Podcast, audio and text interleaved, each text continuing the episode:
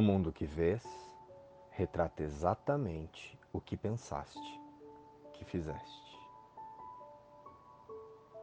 Olá, queridos, como estão vocês?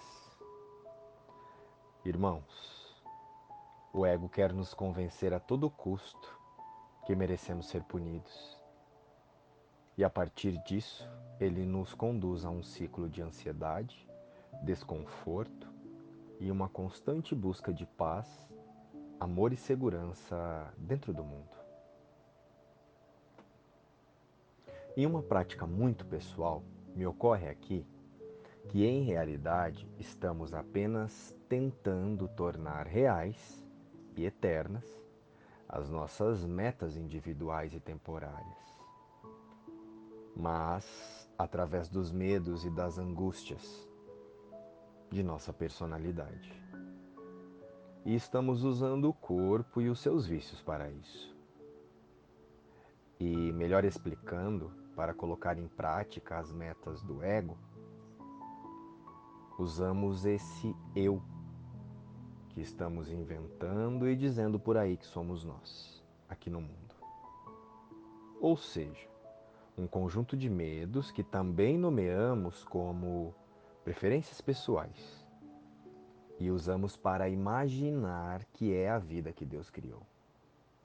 Mas, no entanto, a vida, a verdadeira vida, a que é a imagem e semelhança de Deus, não pode ser de angústia, medo e dor.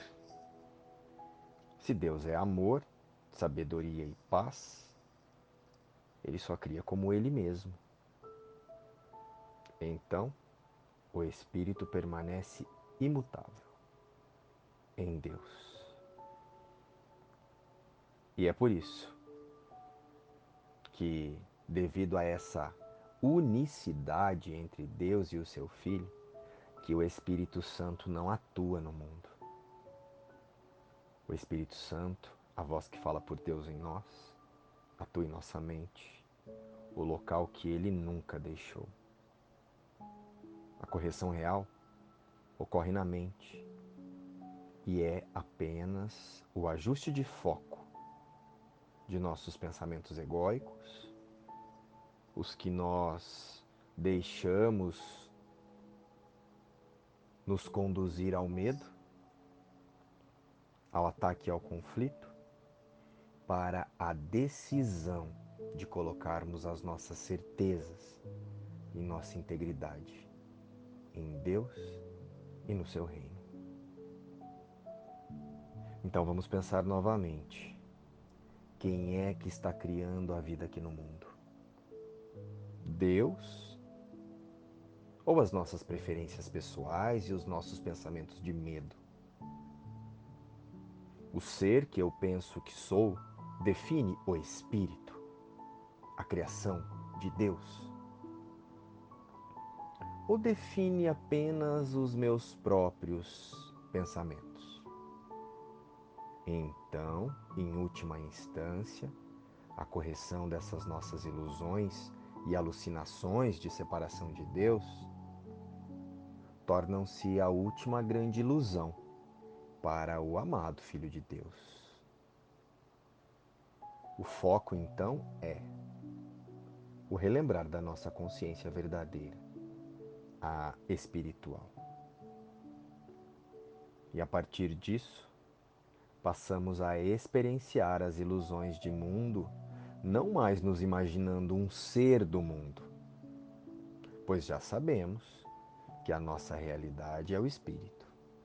E, portanto, nossas escolhas na forma precisam refletir quem somos em verdade, e não os quereres e as vontades da personalidade. Mas usamos as vontades das crenças apenas como lembretes de que a nossa casa é o céu, junto com Jesus, em unidade no Cristo e com o nosso Pai. Estamos todos em Cristo, em uma única mente e com Deus. O nosso espírito é inocente, simples e puro como Deus o criou. Ele vê tudo como simples, puro e inocente, como ele mesmo. Não pode ser ferido e não pode ferir. Foi criado a partir do amor eterno de Deus e sua única função é amar. E se não estamos sentindo o amor e a paz, é porque não estamos vivendo como fomos criados para ser. Então, aquietemos os nossos pensamentos agora e pedimos.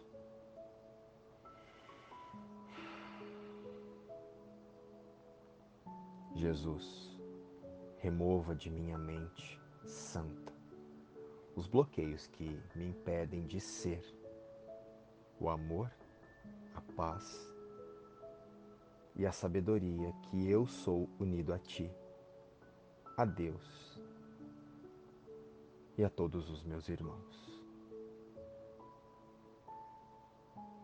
Luz e paz.